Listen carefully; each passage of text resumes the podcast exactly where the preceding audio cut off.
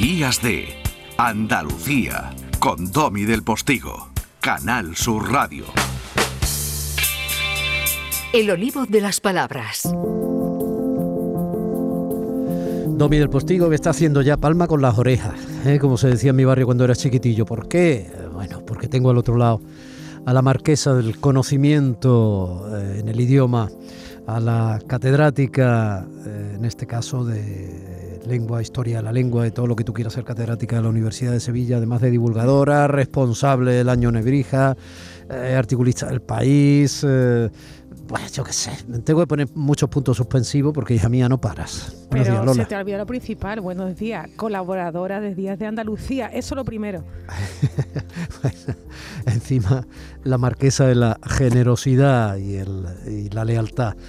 Em, ¿Cómo estás, Lola? ¿Todo bien? Todo bien, todo bien, afrontando este sábado calurosísimo ya en Sevilla. Bueno, a ver, que eso del calurosísimo no es un superlativo exagerado a la andaluza, como dirían foráneos, es que es real. Es que esto es de verano, verano, verano. Esto es de verano y bueno, muchos oyentes, quizás muchas oyentes saben que ahora nos toca eso de cambiar la ropa del armario que no veas tú el... Telita marinera.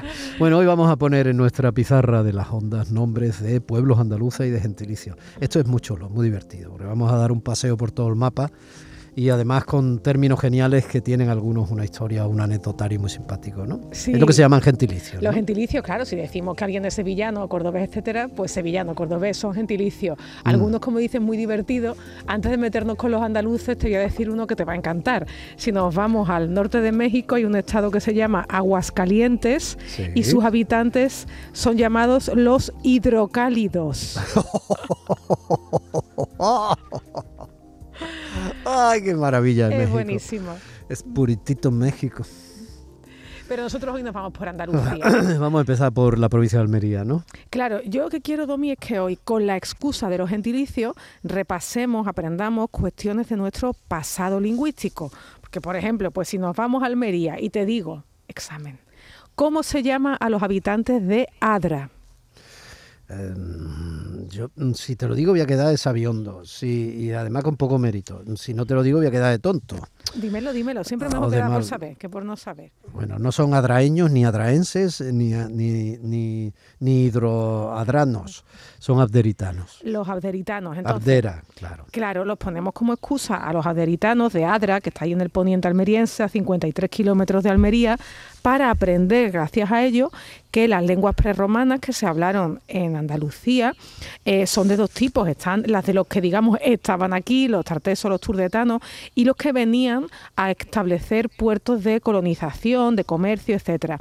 Y es el caso de Abdera, Abdera, abderitano, porque Abdera fue una localidad fundada por los fenicios. Era un puerto muy ventajoso porque estaba entre la Cartagena actual, la Cartagonova y Malaca, tu Málaga.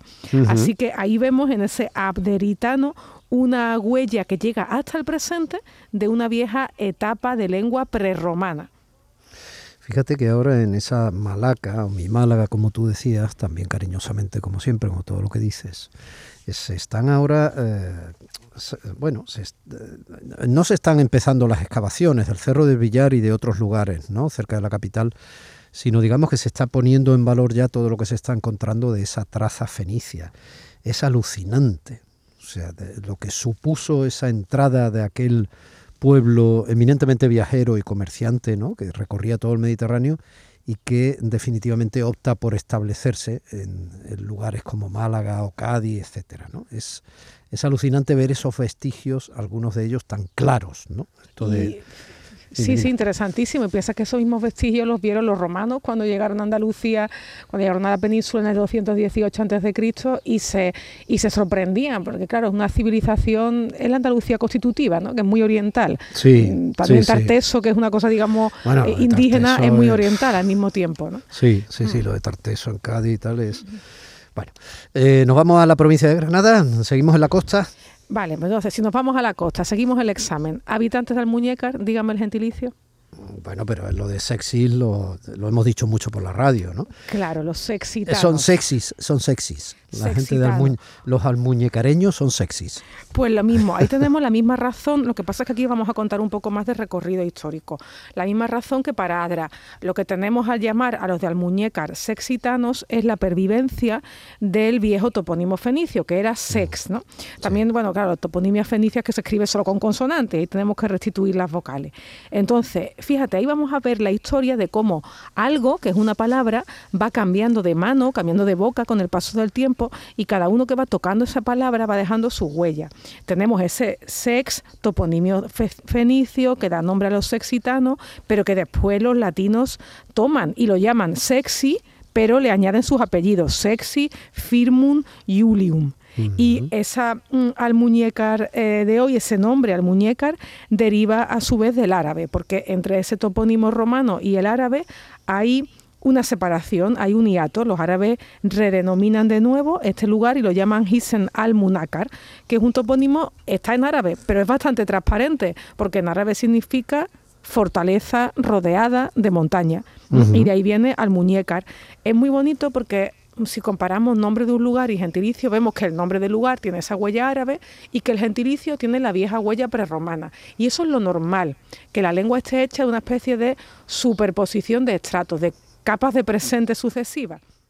Bueno, pasa incluso en la arquitectura histórica, ¿no? O sea, eh, sobre el templo original eh, llegaban, se ponía una mezquita y sobre los restos de esa mezquita, o milagrosamente respetándola, como ocurrió en Córdoba, gracias a Dios, eh, se ponía luego la catedral o la, en fin, quiero decir que eso incluso la superposición de conquistas sobre los conquistados ha caracterizado también hasta la traza urbana, ¿no? Claro, sí, sí, esto es una especie de decoración. Cuando heredas la casa de la abuela, quitas unas cosas, pones otras nuevas, pero siempre algo persiste. Y esa es la historia ¿no? y la identidad. Bueno, nos venimos aquí a Málaga, nos vamos al interior. Claro, nos vamos al interior porque ahora vamos a jugar con otro dato. Eh, eh, si hablamos de eh, una localidad de Málaga, al norte de Antequera, que está a 73 kilómetros en concreto de Málaga, que se llama Alameda, ¿no? Alameda. Bueno, es el típico gentilicio fácil, que es alamedano, pero resulta que ese alamedano tiene también una variante oficial, o sea, no solo digamos oral, que es lameano, lameano. Los habitantes de Alameda se llaman también lameanos. Aquí un saludo a los lameanos. Eh, y como hoy estamos trayendo a nuestra pizarra de las ondas gentilicios para con ellos saber cosas de la forma de hablar de los andaluces y de nuestra historia lingüística, pues fíjate, ¿qué podemos hacer con lameano? Podemos estudiar eh, o repasar la pérdida de la consonante D cuando está entre vocales, la D intervocálica, y esa pérdida también de la A inicial. De la A, eso te iba a decir, porque en realidad lameano no es porque se llamara lame ni nada de eso, es que es de alamedano, alameano, lameano. Exactamente, pues igual que de aviar, muchas veces decimos viar, la pérdida de la D, de la que yo creo que hemos hablado también en algún olivo, es interesante, pero vamos a recordar que no es nada, ni la pérdida de la D eh, inicial, ni de la D cuando está entre vocales, es algo propio, exclusivo mm. de Andalucía. Esto es algo general del mundo hispánico, porque la pobre D, pues es la típica consonante que tiende a caerse, que ella es muy débil. Ella bueno, de hecho pasa en Cádiz, ¿no? Que se le dice cariñosamente CAI, y es a Cádiz donde nos vamos a ir, probablemente a la localidad más televisiva de la provincia. Es verdad, Prado del Rey. Conectamos con Prado del Rey. claro que sí, ese Prado del Rey, como tú dices, muy televisiva, aunque es una localidad de tamaño medio, tiene 5.600 habitantes, está en esa ruta de los pueblos eh, blancos y eh, sus habitantes se llaman de dos maneras, pradenses, muy bien, pues el típico gentilicio enense, pero se llaman también pobladores o pobladores pobladores. ¿Por qué ese pobladores? Porque ahí vamos con otro episodio de nuestra historia geográfica muy interesante. Ahora se habla mucho de la España vaciada. Hubo también una Andalucía vaciada y esa Andalucía vaciada fue intentada repoblar por ese plan de nuevas poblaciones que impulsó Pablo de Olavide en el siglo XVIII bajo el reinado de Carlos III.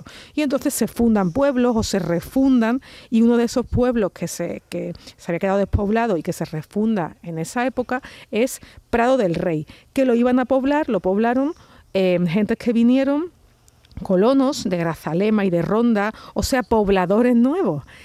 Claro, y esto también nos hace pensar, Domi, en cómo nos denominamos. O sea, un gentilicio se lo pone uno a sí mismo o se lo ponen los demás.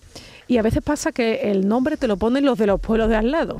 Los de los pueblos de al lado dicen, no, estos son los pobladores, los que han venido a poblar este, este lugar. Y así son llamados también, como te decía, los de Prado del Rey.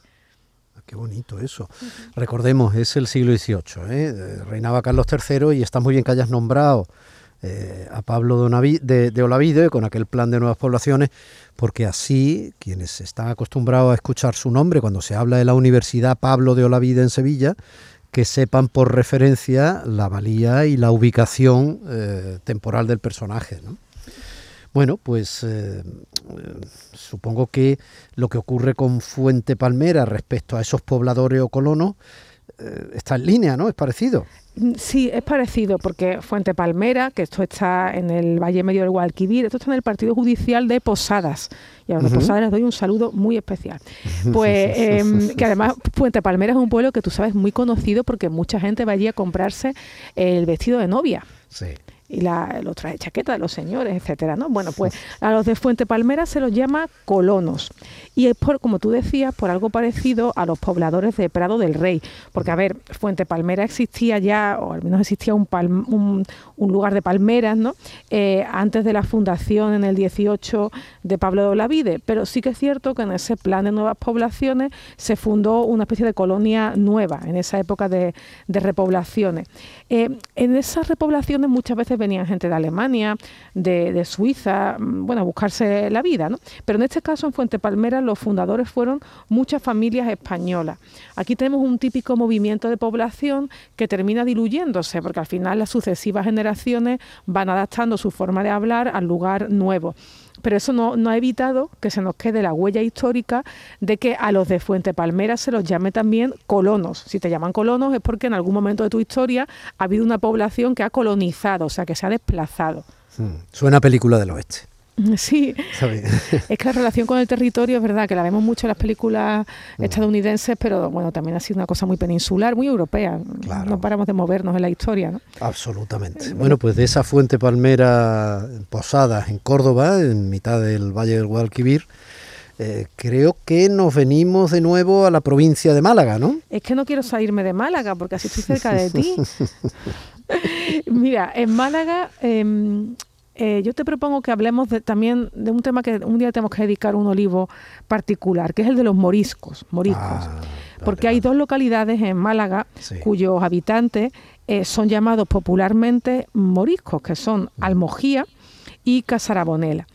Eh, claro, si digo morisco, pues obviamente los oyentes ya saben que estamos hablando de musulmanes, ¿no? La palabra moro se, ha utilizado también eh, mucho para denominar a la población árabe que eh, vivió en la península a partir del 711, pero hay una diferencia entre morisco y árabe o mozárabe, etcétera.